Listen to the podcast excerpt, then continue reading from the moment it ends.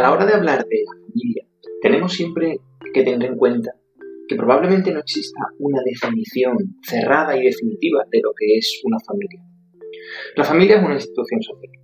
La familia es un lugar donde los niños son socializados, aprenden valores, aprenden normas, aprenden a ser individuos y aprenden a ser ciudadanos de la sociedad a la que pertenecerán en el futuro. La familia también funciones dentro de nuestro sistema social y por eso es una institución que es especialmente investigada y de, y de especial interés para la sociología. De hecho, no es casualidad que la familia sea una de las herramientas que más se utilizan en el discurso y en el debate político. Vemos habitualmente cómo los distintos partidos de derecha y de izquierda, con sus distintos modelos familiares en la cabeza, siempre intentan atacarse unos a otros utilizando a la familia como un arma o como un escudo. ¿Por qué realmente interesa tanto la familia en este sentido? ¿Por qué hay una definición tan exclusiva de la familia? En ocasiones oímos hablar de la familia tradicional. Pero ¿qué es la familia tradicional? Es difícil definir cómo es, eh, en qué momento se desarrolla el tipo de familia que conocemos hoy, pero en general casi todos los historiadores que han trabajado con el, y sociólogos históricos que han trabajado con el concepto de familia, eh, autores como Don Selot, como Weber, como Karl Marx también, que también trabajó con el concepto de familia, eh, o el propio Emil Durkheim, en todos ellos más o menos acuerdan que la familia cambia radicalmente con la introducción del mercado de trabajo y la estructura productiva del capitalismo. Es decir, hasta la revolución industrial se puede hablar de un modelo de familia que es verdad que tiene distintas épocas en distintos momentos históricos, pero que cambia de manera muy profunda a partir de ese momento de entrada e introducción de pensamientos liberales, nueva cultura política democrática y liberal, revolución industrial y nueva estructura económica capitalista, y los cambios demográficos que supuso el éxodo rural. El movimiento del campo a la ciudad. Todo eso conlleva una serie de factores que genera un nuevo modelo de familia que es completamente distinto a todo lo que había habido antes. El gran cambio fundamental es el tamaño. La familia moderna, que podemos concebir, concebir que es la familia a partir del siglo XVIII, siglo XIX, eh, más o menos a partir de la segunda mitad del siglo XVIII, cuando comienzan a desarrollarse en la mayor parte de los países europeos los procesos industriales capitalistas, esa familia comienza a reducirse drásticamente de tamaño. De hecho, eh, esa reducción en el tamaño probablemente sea el elemento más llamativo de esa nueva forma de familia moderna que surge tras el capitalismo. En primer lugar, hay una explicación eh, que podríamos llamar puramente logística. El éxodo rural movió mucha gente del campo a la ciudad y esa gente tenía unas necesidades de espacio que obligaron a readaptar las nuevas configuraciones familiares. Hay una cosa muy obvia, en la ciudad hay mucho menos espacio que en el campo. el modelo de familia grande basado en eh, tener muchos hijos, evidentemente ya no se podía sostener con, una vida urbana. Pero hay otro elemento que es probablemente todavía más poderoso. Las familias eran centros económicos, es decir, la familia tradicional medieval, rural, vivía y trabajaba en el campo. Los talleres eran espacios anexos a las propias viviendas. Sin embargo, con la entrada del capitalismo industrial, el centro de la producción económica deja de ser la familia y pasa a ser la empresa, la fábrica, la factoría. Eso conlleva a que, precisamente por ese proceso de éxodo rural, esa gente que se fue a la ciudad deja de tener necesidades laborales en las casas y las viviendas pasan a ser un espacio únicamente de descanso y de ocio, dejando el centro de la actividad económica en esas nuevas fábricas y factorías. Claro, esto hizo que de la misma manera el trabajo autónomo rural desaparece. Y por lo tanto, tampoco hacen falta ya tantos hijos que dejan de verse como un activo económico. Los hijos, de hecho, en este nuevo momento social, comienzan a verse más como una inversión, precisamente para conseguir una movilidad social ascendente, es decir, empiezan a verse como el intento de superar la situación social e económica de la familia. Es decir, el objetivo es no que el hijo sea ya una fuente de trabajo para la unidad familiar, sino que el hijo tenga un futuro en el que esté socialmente mejor que lo que estaba su propia familia de origen. Los hijos, por lo tanto, ya no se van a utilizar, entre comillas, para trabajar, sino que se va a invertir en ellos, principalmente a través de la educación, para conseguir que estén en una posición futura mejor que la que tienen en ese mismo momento. Además de eso, ya no solamente es el cambio en la percepción que se tienen de los hijos, sino también, y esto es fundamental, el papel que comienzan a asumir las mujeres dentro de la unidad familiar.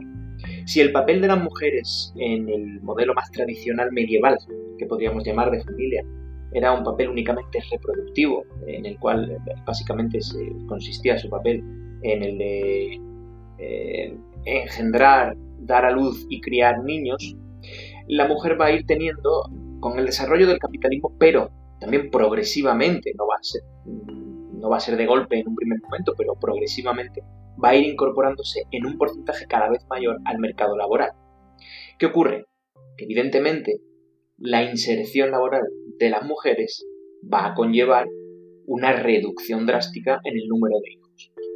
No es compatible, en la mayoría de las ocasiones, tener continuamente hijos con desarrollar una carrera profesional. Y las mujeres van a necesitar desarrollar carreras profesionales por un mercado eh, en tiempos de bonanza, un mercado económico capitalista que alcanza, sobre todo en la segunda mitad del siglo XIX, principio del siglo XX, unos niveles de producción como nunca antes se habían visto en la historia de la humanidad. Pero no solo eso, sino que en situaciones de crisis, como por ejemplo las que van a ser eh, las crisis provocadas por las guerras mundiales, también va a ser imprescindible el papel de las mujeres para sustituir en esos centros de producción industrial del mundo, principalmente en Europa y en los Estados Unidos, sustituir a los hombres que habían participado en las guerras y por lo tanto a la enorme cantidad de bajas masculinas en edad de trabajar que hubo en aquellos momentos. Todo esto sin duda, todo esto que hemos hablado son factores que ayudan a configurar un nuevo modelo familiar. Pero sabemos que la revolución industrial no vino sola, y que ese gran cambio económico también trajo consigo una serie de cambios en el plano político y en el plano intelectual. Es decir, hay unos cambios culturales y de mentalidad y unos cambios eh, en el desarrollo de la democracia que van a modificar la configuración de la familia tal y como la conocemos.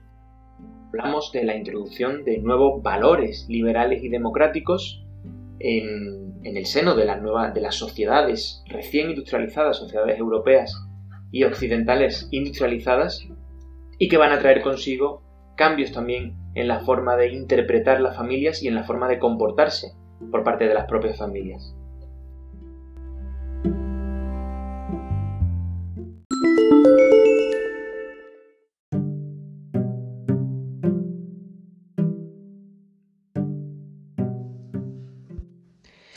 Decimos, por tanto, que no solamente son los factores económicos los que influyen en los cambios en la configuración y los nuevos modelos de familia, sino también una serie de cambios intelectuales que acompañan a este proceso de grandes transformaciones que supone los cambios del siglo XVIII y XIX en la historia contemporánea.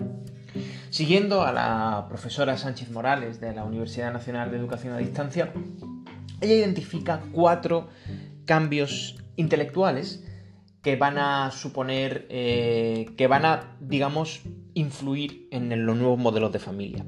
En primer lugar, la concepción individualista.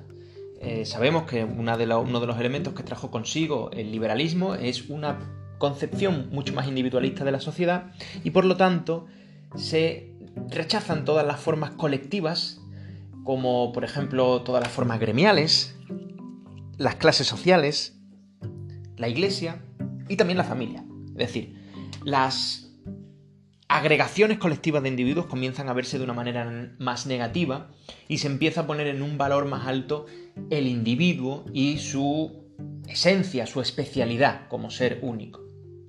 Eso hace que la familia también pierda un cierto papel más protagonista que había tenido hasta ese momento. Por otra parte, la igualdad o los pensamientos relacionados con la igualdad, que también emanan de, la Revolución Francesa, traen consigo una cierta democratización de las tareas y las funciones en la familia. Y también la percepción de tanto las mujeres como los hijos de sujetos de derechos y no simplemente recursos económicos de la unidad familiar. El pluralismo, por su parte, la visión de que existen distintas realidades y distintas opiniones y todas son válidas y todas merecen ser respetadas y escuchadas, eso se traduce, en cuanto a la familia, en la aparición de nuevas morfologías que habían, se habían mantenido ocultas hasta ese momento. Es decir, había muchas formas familiares que no se respetaban y sin embargo a partir de este momento van a comenzar a aflorar, a surgir y por lo tanto se, van se, van se va a configurar un, un, mapa de distintas familias, ¿no? Ya no hay una única familia, sino que comienza a haber distintos modelos familiares. Finalmente, la introducción de los valores laicos, del laicismo y de ciertas concepciones más seculares, es decir, que rechazan la importancia que tenía hasta ese momento la religión, ocasiona, lógicamente, que comienza, comience a descender desde ese momento el, número de matrimonios religiosos.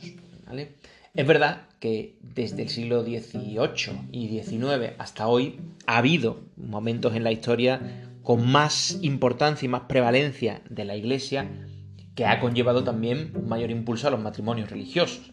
Pero bueno, aparte de los vaivenes que ha habido en la historia contemporánea y reciente de nuestro país de prácticamente todos los países, lo cierto es que sí se puede trazar una cierta tendencia decreciente desde hace 200 o 250 años en cuanto a la importancia y el peso de la religión y también de, los, de las formas familiares que tienen que ver con formas religiosas, en este caso con, con modelos religiosos.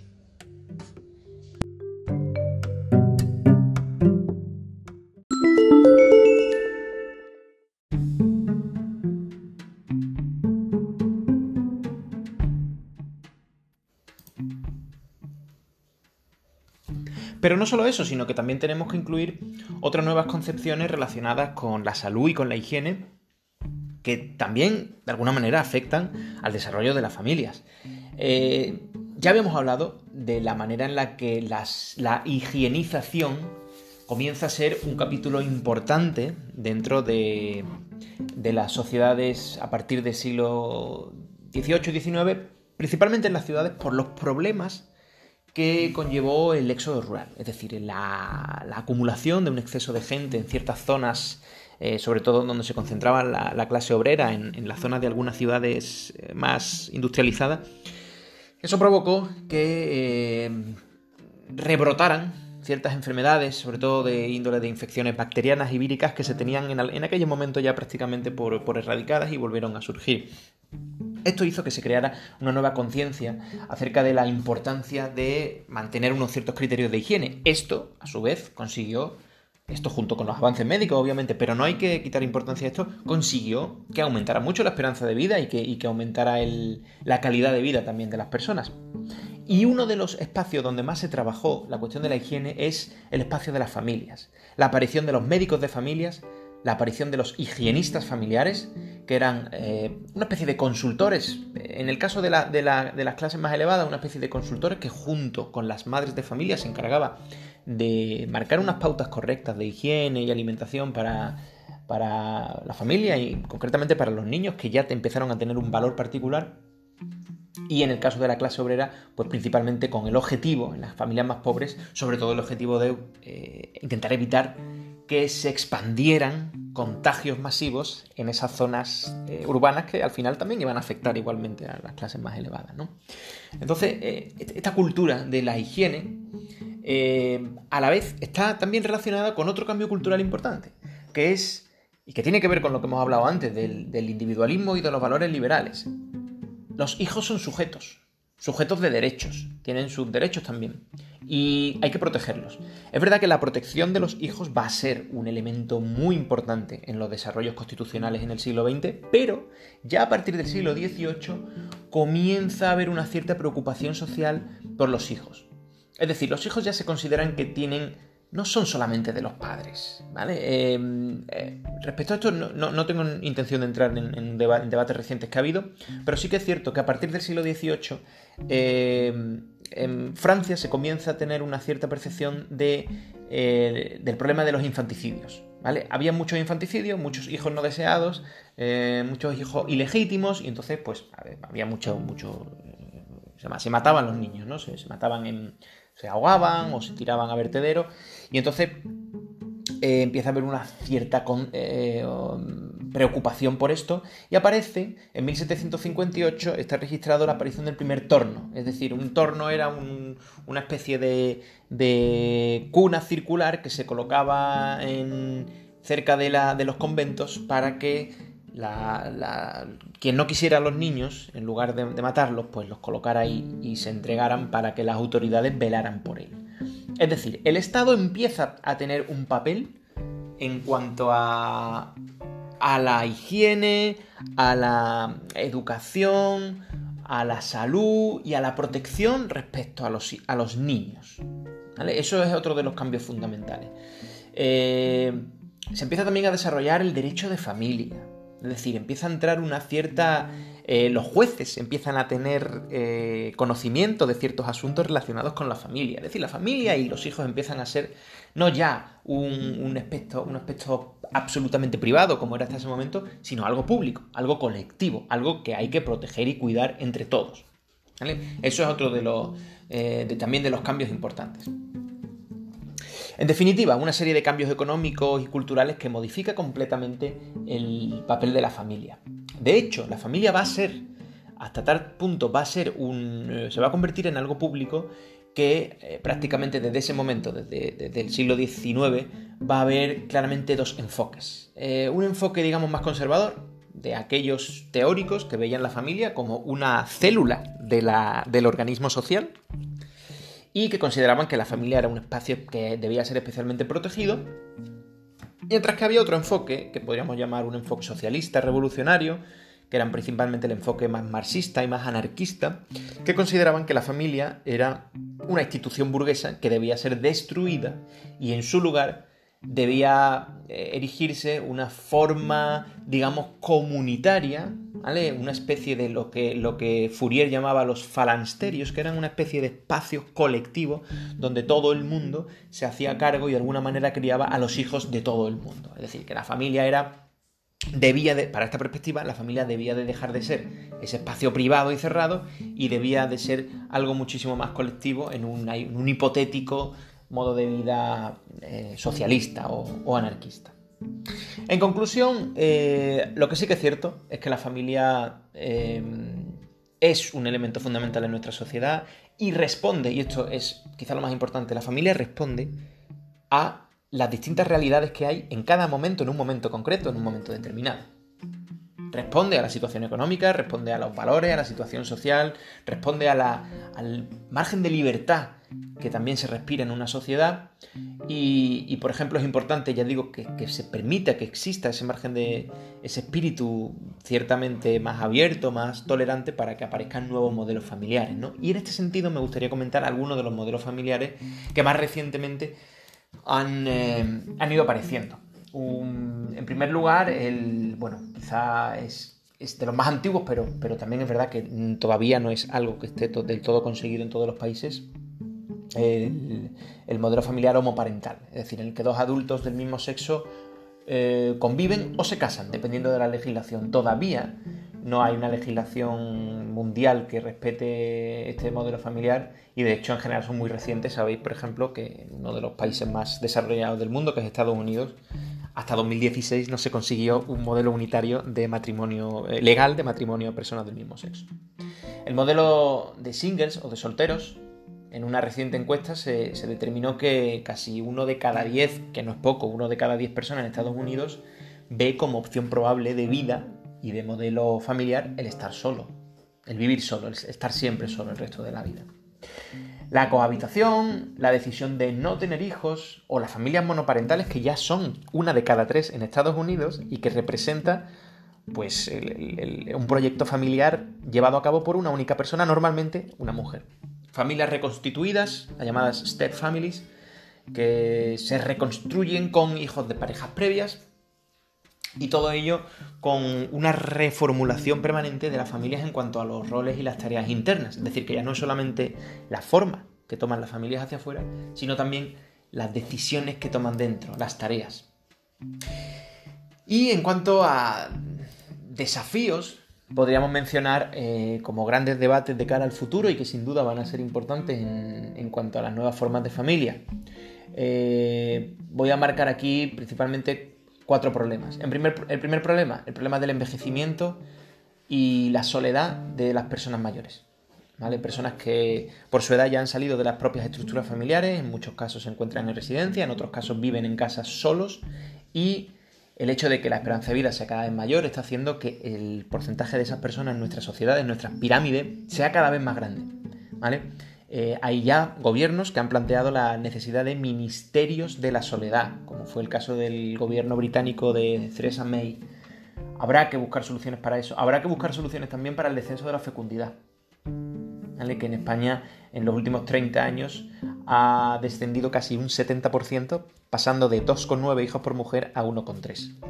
Habrá también que eh, establecer, definir exactamente cuáles son los límites legales y éticos en cuanto a la reprogenética, que es eh, todos los, toda la genética asistida, perdón, toda la reproducción asistida genéticamente, entre las cuales hay distintas técnicas, como los bancos de embriones crioconservados, que es uno de los uno de los debates éticos, es decir, el hecho de almacenar embriones que son futuras, futuras vidas, la inseminación artificial y la fecundación in vitro, ¿vale? que está bastante extendida en nuestro país, pero no así en otros países, y eh, el límite, que de momento sigue siendo un límite casi casi universal, pero que es probable que comience a haber un cierto debate en torno a la selección genética para la reproducción, es decir, lo que se llama el niño a la carta.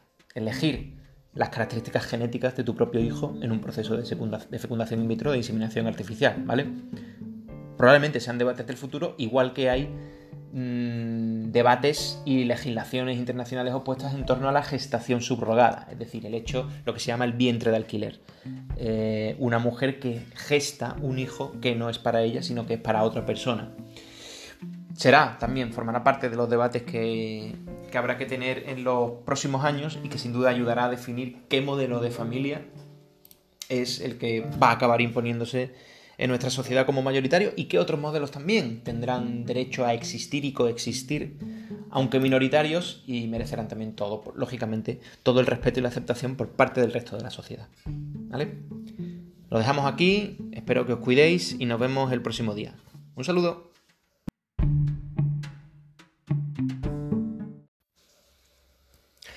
En el anterior podcast, eh, nos quedamos con todo ese fermento que estuvo a punto de constituir esa primera revolución turística de la que hablan algunos autores.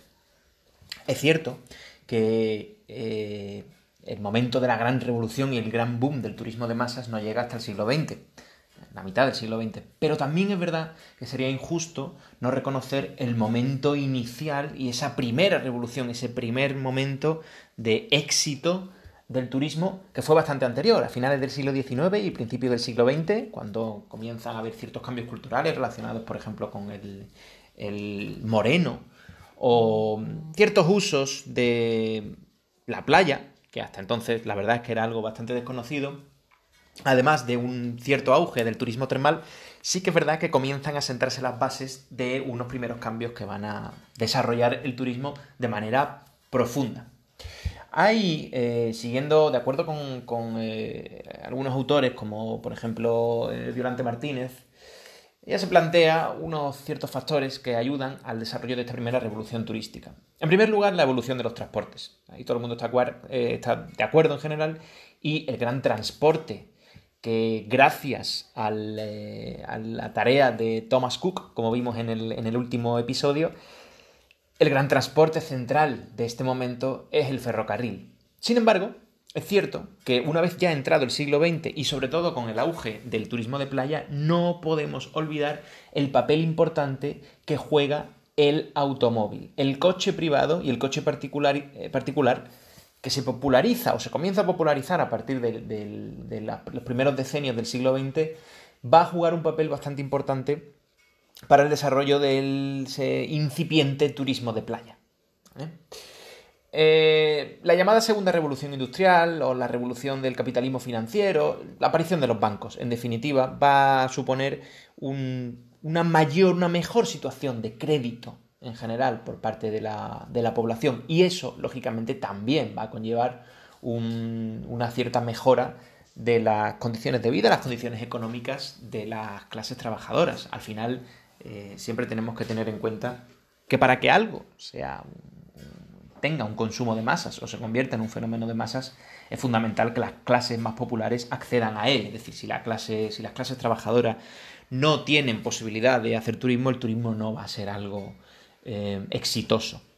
Sin embargo, la mejora de la situación económica, eh, la aparición de los bancos y cierto crédito, y la reducción de jornada a las 8 horas, estableciendo la llamada triple jornada, 8 horas para trabajar, 8 horas para descansar y 8 horas para el ocio, hace que aumente el tiempo libre, el tiempo disponible que tienen estas, eh, esta clase trabajadora y que le va a permitir disfrutar de un cierto tiempo de ocio y un cierto consumo turístico. ¿eh? No va a ser un, eh, evidentemente, a un nivel excesivamente alto, pero eh, en esta época, entre los últimos 20 o 25 años del siglo XIX hasta 1914, va a haber ese momento de primera revolución turística, motivada por estos factores que hemos estado hablando, que va a permitir el auge de un sector turístico que, sin embargo, va a sufrir entre 1914 y 1945 un momento de crisis completa. Es decir, en el, prácticamente en el mismo momento en el que estaba empezando a surgir un cierto desarrollo turístico, todo lo que se estaba desarrollando, todo lo que se estaba haciendo, se va a venir abajo debido a la Primera Guerra Mundial.